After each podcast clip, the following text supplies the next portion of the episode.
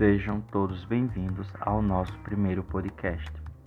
Hoje trataremos sobre o desenvolvimento dos estudos linguísticos até o século XIX, até o momento em que se inicia os estudos histórico-comparativos.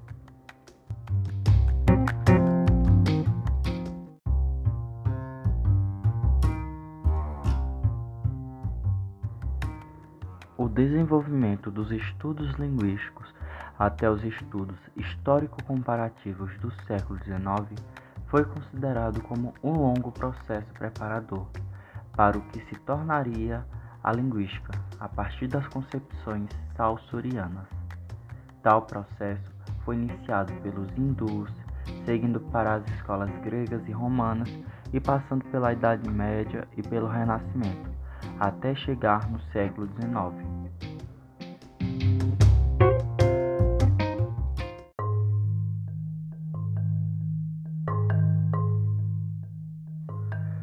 Os hindus estudaram sânscrito por motivos religiosos, para que os textos sagrados não sofressem alterações ao serem recitados ou cantados nos rituais de sacrifícios indianos.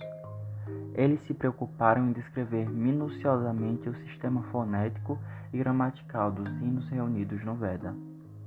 Os gramáticos hindus dedicavam-se ao estudo do valor e do emprego das palavras. O mais conhecido deles foi Panini. Ele fez uma descrição detalhada do sânscrito e sua obra consistiu-se num tratado em quatro mil regras ou sutras.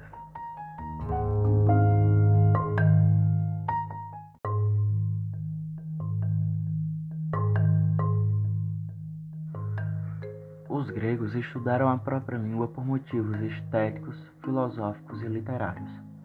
Estéticos, pois estavam convencidos de sua superioridade intelectual, consideravam com desprezo as línguas estrangeiras que só consentiam em estudar por razões práticas.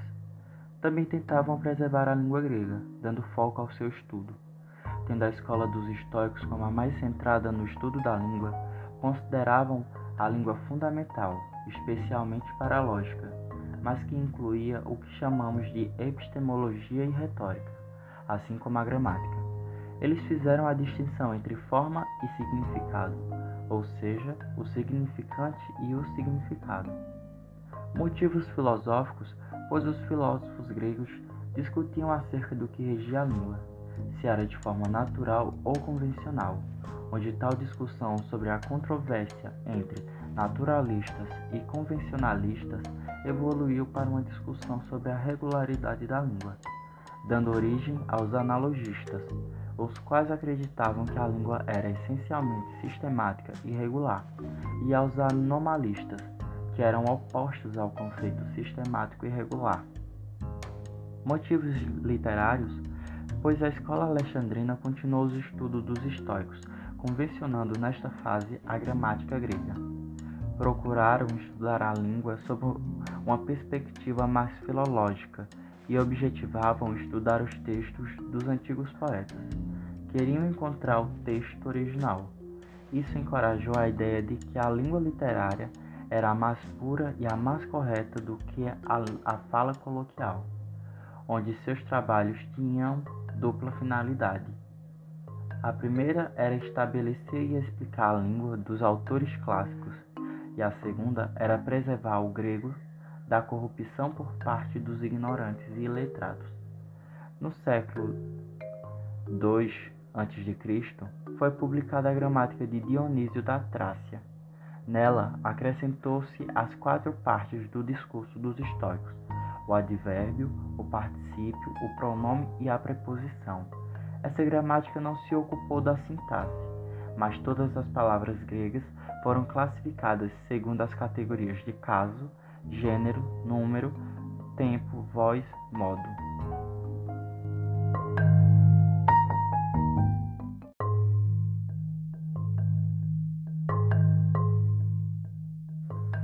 Os romanos herdaram a tradição grega e não se interessaram por estudar a língua do povo ou dos seus vizinhos também mantiveram interesse pela questão da controvérsia linguística acerca dos anomalistas e analogistas. Tiveram um grande desenvolvimento da gramática. trataram especialmente da palavra e do discurso.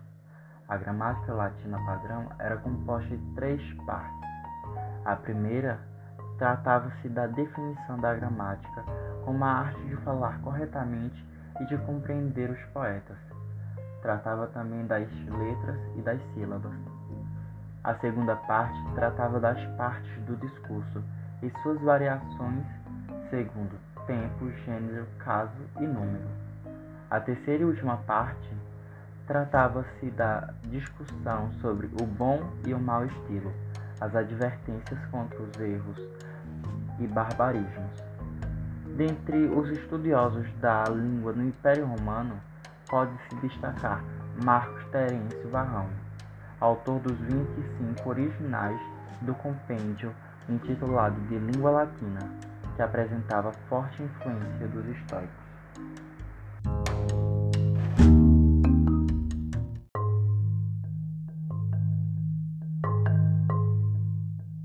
Na Idade Média, o latim foi a língua mais estudada e expandida, por ser o idioma da Igreja Ocidental. O latim não só manteve sua posição de língua de erudição, como também da diplomacia e cultura. Além disso, passou a ter uma importância até maior da que possuía em seu próprio tempo. Ocupados com o modo de significar dos termos orais ou mentais, os gramáticos medievais foram chamados de modistas os quais acreditavam numa iconicidade essencial entre as coisas do mundo e a estrutura da linguagem. Uma vez que a iconicidade dependia das coisas do mundo, todas as linguagens tinham a mesma estrutura profunda. Tentaram assim criar uma gramática universal ou especulativa. Os estudos sobre a linguagem concentravam-se no latim, mas havia certa curiosidade acerca das línguas faladas. Isso se dava principalmente por causa do avanço do cristianismo e da necessidade de comunicação para a evangelização de outros povos. Esse foi, talvez, um embrião daquilo que hoje chamamos estudo de línguas estrangeiras. Dentre os trabalhos deste período, Dante se destaca, pois conseguiu distinguir 14 formas de dialetos italianos, o qual deve-se a ele muito em relação aos estudos da linguagem no período medieval e em sua posterioridade.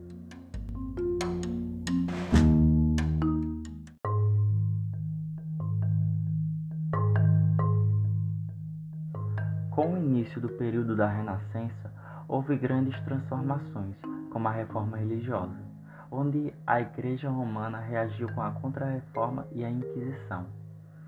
Da era renascentista até o século XVIII, houve predominância do interesse histórico comparativo, sem, obviamente, ignorar a teoria e descrição. No Renascimento, os estudos eram voltados para a comparação entre diversas línguas e também entre fases históricas de uma mesma língua, e se procurava a explicação de fatos históricos. Foi nesse período que houve a primeira preocupação de como o latim se transformou nas línguas românicas. Durante o século XVII, os estudos da linguagem foram fortemente marcados pelo racionalismo. Os pensadores da época concentravam-se em estudar a linguagem enquanto representação do pensamento e procuravam mostrar que as línguas obedeciam a princípios racionais e lógicos. A meta que esses estudiosos queriam atingir era a língua ideal, língua universal, a língua lógica sem equívocos, capaz de assegurar a unidade da comunicação do gênero humano. Neste período, destacou-se a gramática de Port-Royal, também chamada de Gramática Geral e Racional, escrito por Claude Lancelot e Antônio Arnaud, onde tal obra foi tida como modelo por grande número de gramáticos do século XVII. No século XVIII, época da gramática geral e da descrição de línguas modernas, foi caracterizado pela retomada dos temas discutidos com maior ênfase até o Renascimento, onde a teoria e descrição prevaleciam novamente, enquanto a história e comparação tornavam-se assunto de interesse secundário.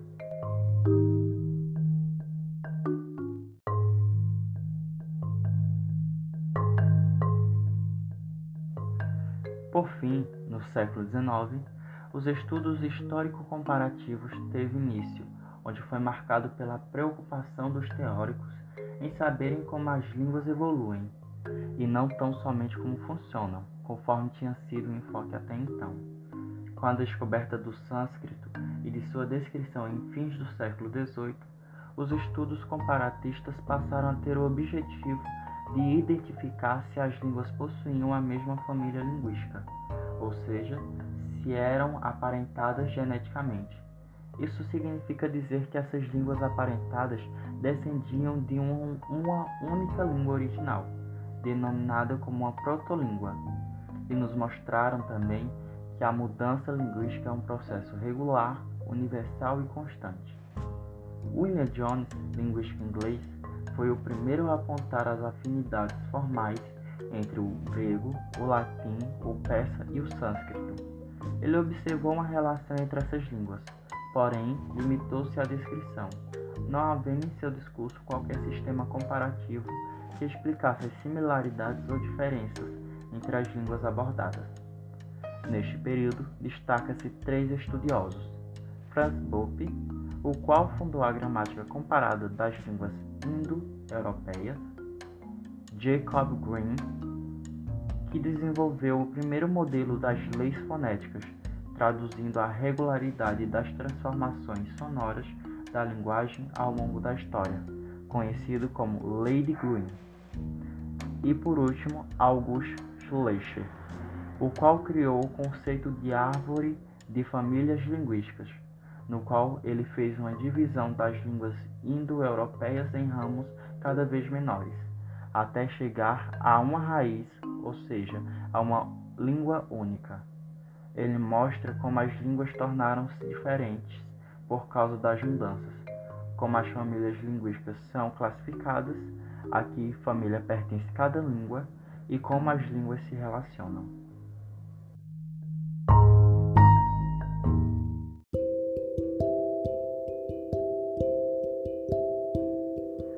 Este foi o nosso podcast de hoje e eu gostaria de finalizar com a frase célebre de John Dewey, onde ele fala: A educação é um processo social, é desenvolvimento, não é a preparação para a vida, é a própria vida. Muito obrigado e até a próxima.